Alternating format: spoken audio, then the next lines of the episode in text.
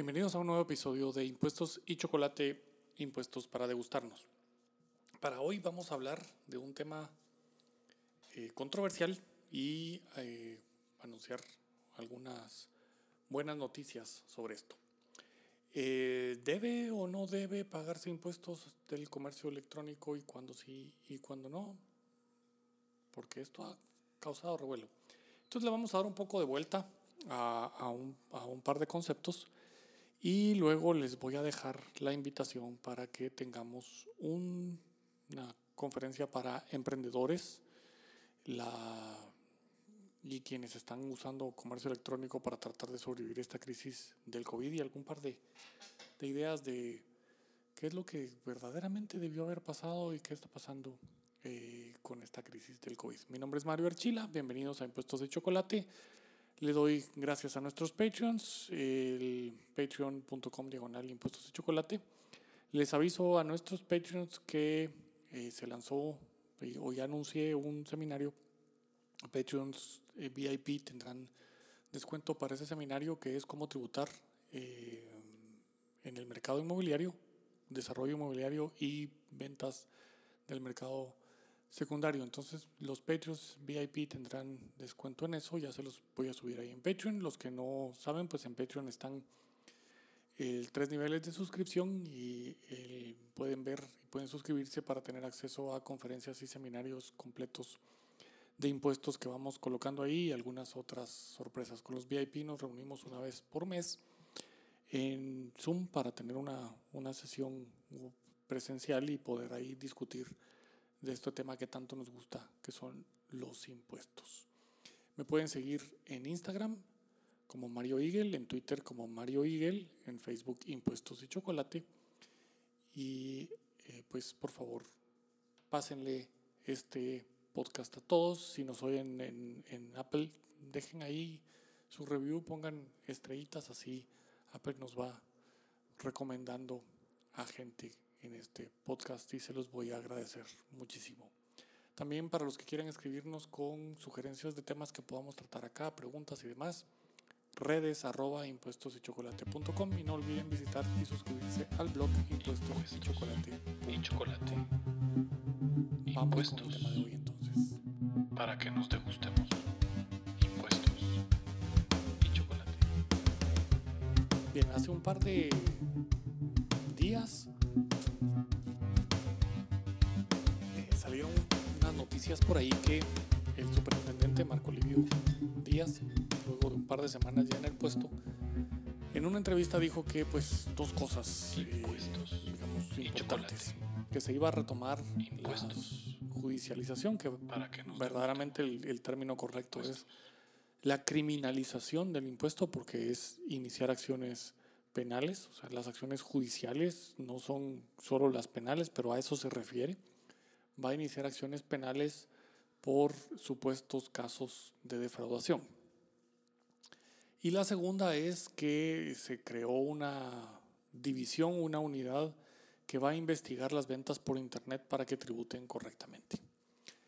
Y bueno, ahí es donde tenemos entonces dos temas para, para hoy. Vamos con la parte de la criminalización.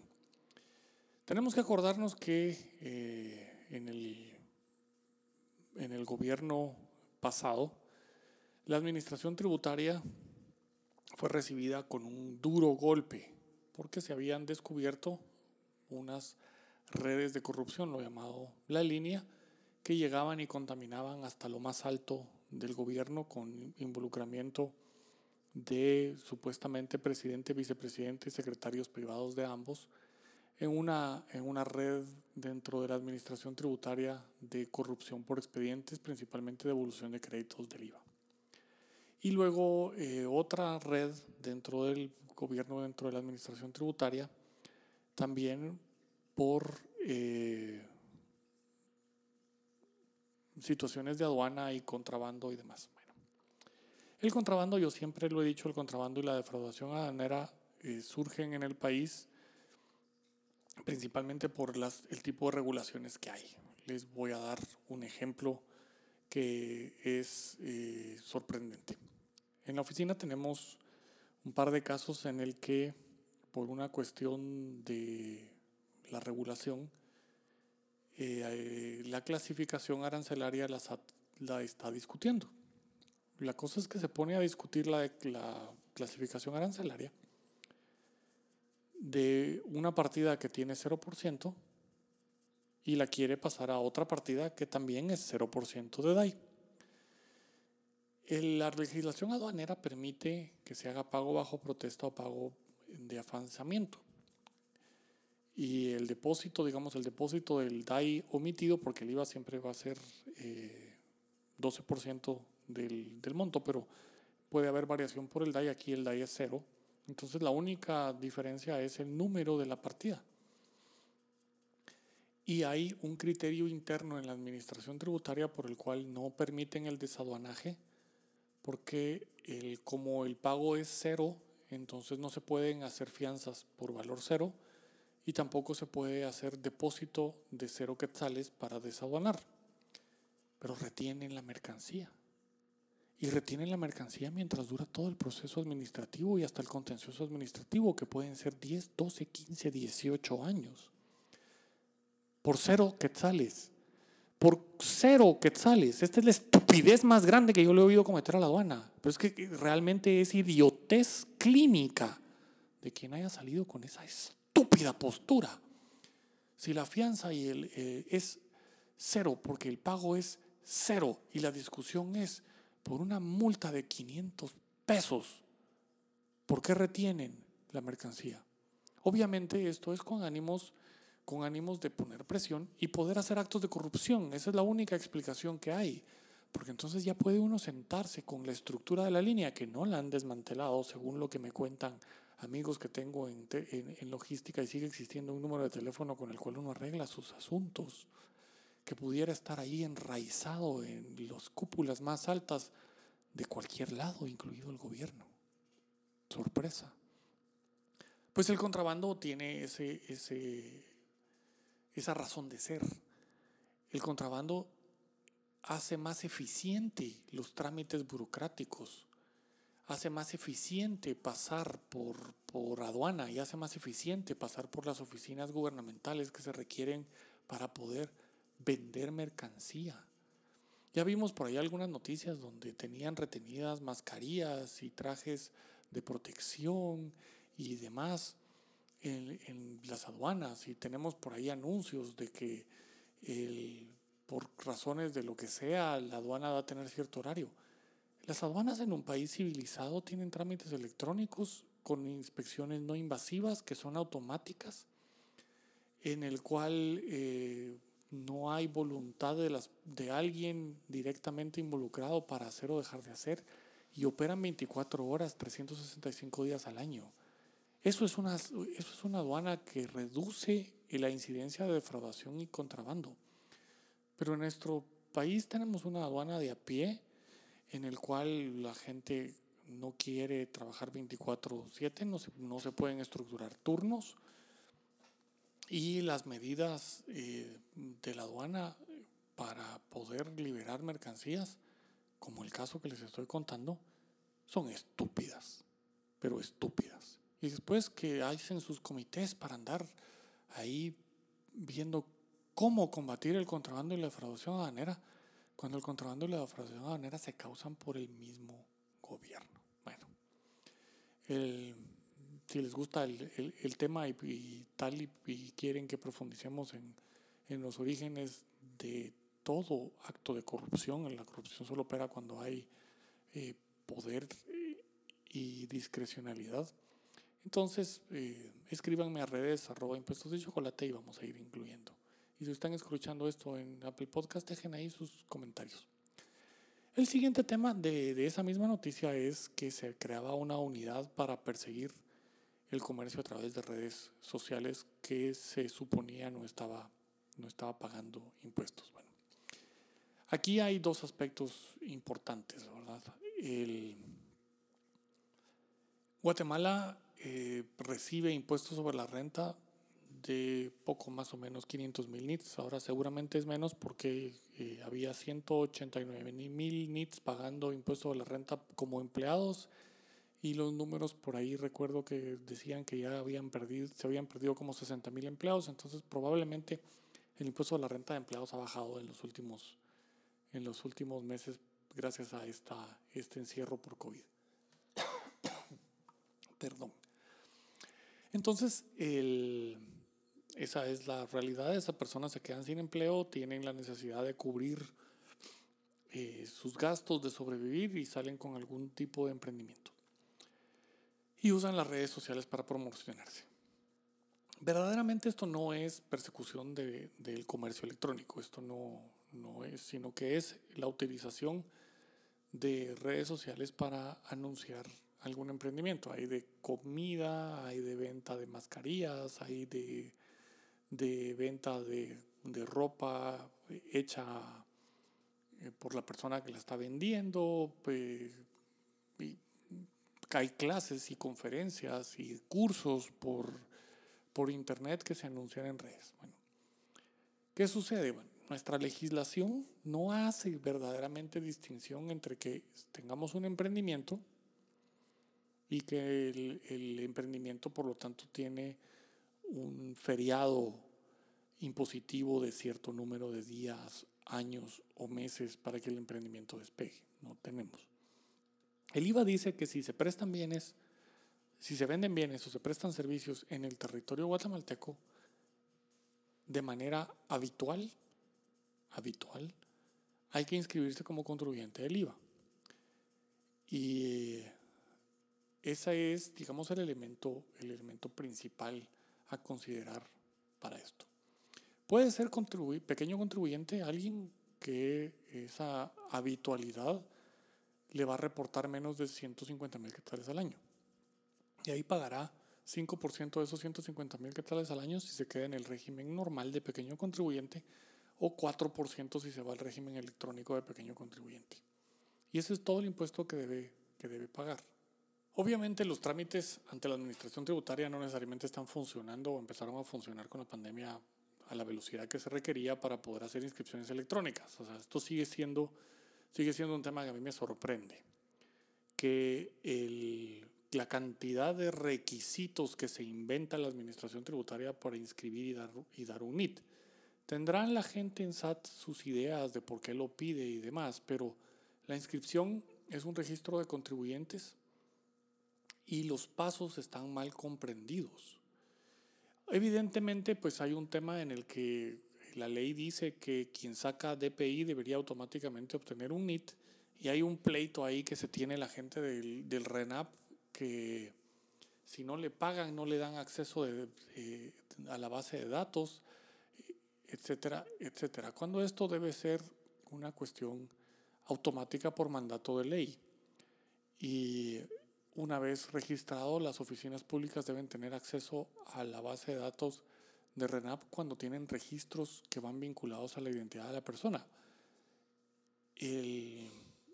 la propia policía debería poder tener acceso con el CUI a la base de datos de, de RENAP para verificar si los DPIs son o no son legítimos.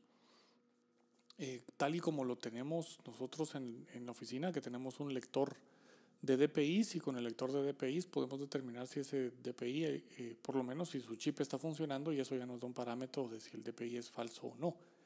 Lo mismo deberían de ser las oficinas públicas. Tienen el CUI, el CUI les despliega los datos y eh, ya con eso el facilitar el acceso. Aunque el 120 del Código Tributario no obliga a que una persona se identifique con un documento de identidad oficial para efectos de obtener el MIT. Pero bueno, eso es tema para, para otro día.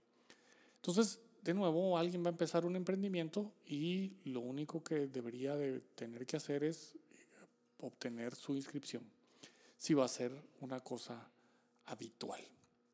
Y en el impuesto sobre la renta del otro lado nos dice que siempre, siempre, siempre, siempre, siempre que uno obtenga ingresos por, entre otras cosas, lo que se llama en esa ley, eh, digamos, ridícula e incorrectamente rentas de actividades lucrativas, si uno va a obtener ingresos por venta, transformación o prestación de servicios de cualquier tipo, tributan impuestos sobre la renta. así es la situación. Para ser una, una persona exenta tiene uno que calificar como exento y son eh, las obras de beneficencia, las, eh, los centros educativos autorizados por los ministerios respectivos o las universidades, por ejemplo. Entonces, si usted va a impartir una conferencia por Zoom, le tiene que dar factura a todos los que se inscriban si la va a cobrar. Si usted va a vender pasteles y está anunciado ahí que está vendiendo pasteles, tiene que emitir factura por eso. No hay, no hay más. Si ese es su negocio, eso lo está haciendo de manera habitual. ¿Y qué quiere decir habitual? El que uno lo, lo hace como algo, eh, digamos, frecuente y corrientemente dentro de sus actividades. Entonces, habría que pensar si uno tiene una actividad habitual de algo que antes, y eso lo eliminaron en el reglamento del IVA, pero antes era interesante que el reglamento del IVA definía habitual como una cosa que se hacía durante dos meses seguidos, aunque fuera una sola vez durante dos meses seguidos. Eh, y eso, pues obviamente causa impuestos. Vamos, hay, hay una plataforma para poner en alquiler, eh, aunque sea por, por días, para poner en alquiler eh, casas, apartamentos y hasta cuartos dentro de, de, una casa. Y esto sustituye a los hoteles para muchos, para muchos viajeros. Y el pago se gestiona a través de la aplicación, pero uno localmente si recibe una renta y eso está ahí permanentemente anunciado y demás, eso ya es una actividad habitual y uno debería de tributar por eso, tanto impuestos sobre la renta como el IVA. Y hay una obligación de emitir factura. El que la factura se emita a consumidor final, eso es, eso es independiente. Eh, claro, uno tiene el nombre del, del, que se hospedó ahí, pero, pero es independiente si la factura está emitida y se eh, tributa impuesto a la renta. Hay casos en el que pues algo no habitual, una, una venta no habitual, pudiera generar eh, algún tipo de, de, impuesto a la renta, pero no necesariamente IVA ni timbre. El impuesto de timbres fiscales no se genera cuando los actos están grabados por el IVA, sean o no sean contribuyentes del IVA las personas involucradas pero sí se generaría impuestos sobre la renta por, por haber tenido ingresos por esto. Y en algunos casos pudiera ser ganancia o pérdida de capital si uno está vendiendo el, el carro o uno está vendiendo algún otro tipo de, de, bienes que pudieran estar grabados. Entonces esto, digamos, habría que, que analizarlo eh, cuando uno se mete a este tipo de, asuntos. Pero sí he visto muchísima gente que está dando conferencias, clases, eh, vende comida, vende ropa y todo esto ya se convierte bajo ese concepto que teníamos de habitual en el reglamento, que de nuevo ya no está vigente, entonces habitual es algo que uno está haciendo corrientemente como hábito, recurrentemente o permanentemente eh, y eso ya se convierte en algo que está grabado con el IVA y siempre, en todo caso, está grabado con el impuesto de la renta. Por lo que hay que determinar qué es lo que más conviene para ese tipo de emprendimiento y no tener el problema de que nos están otorgando y nos están cumpliendo con las leyes. Ahora, surge esto una gran discusión y ahí cuando salió el superintendente hablando de, este, de estos asuntos, eh, la indignación en redes de que la gente no tenía para comer y entonces cómo era posible que se fueran a perseguir los emprendimientos que estaban anunciándose en, en redes sociales cuando había esas grandes evasiones. Bueno, el problema en Guatemala, creo yo, es que las grandes evasiones son por gente que se está anunciando en redes en el menudeo y las grandes evasiones que son eh, contrabandistas o defraudadores de aduanas que están importando mercancía, la distribuyen a través de canales informales. Y evidentemente el contrabando está para no estar dentro del radar de SAT y utilizan esos canales como tal. El superintendente luego en una segunda entrevista dijo que había gente que había importado millones de quetzales y que no tenía ventas reportadas. Obviamente si SAT cruza sus sistemas de, información, la, importación es correcta y luego la mercadería desaparece, así como por arte de magia, y ese importador no reporta ventas. Esto, esto obviamente no es posible, no puede traer usted 30 millones de dólares al año en mercancía y no reportar ventas.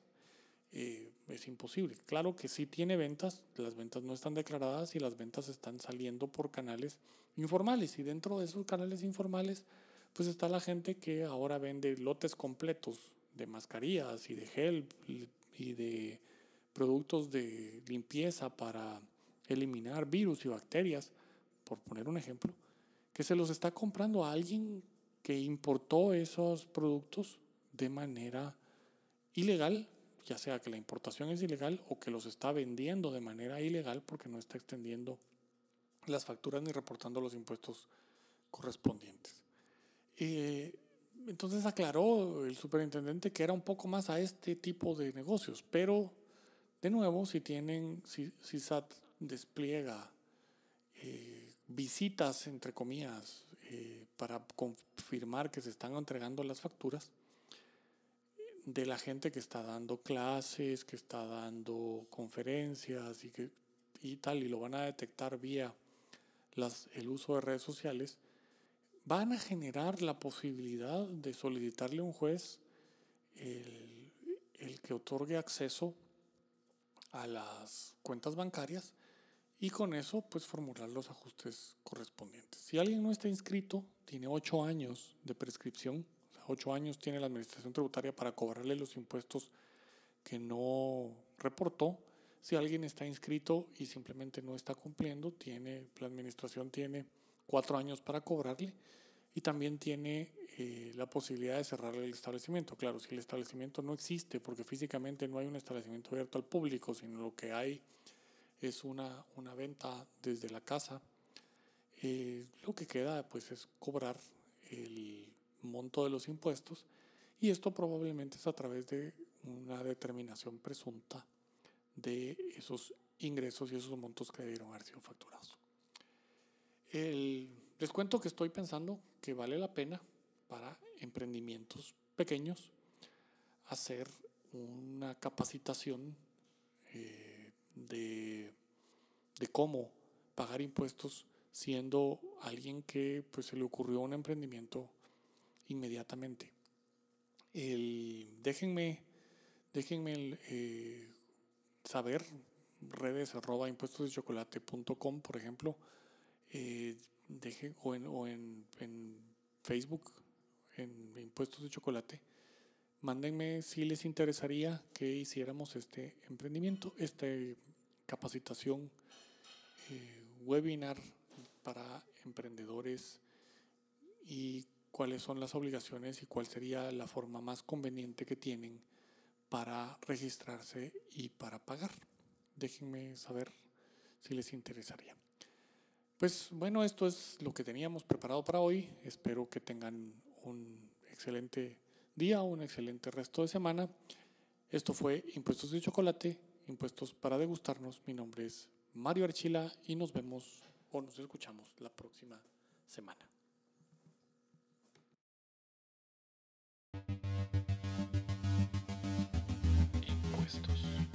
chocolate. Impuestos para que nos degustemos.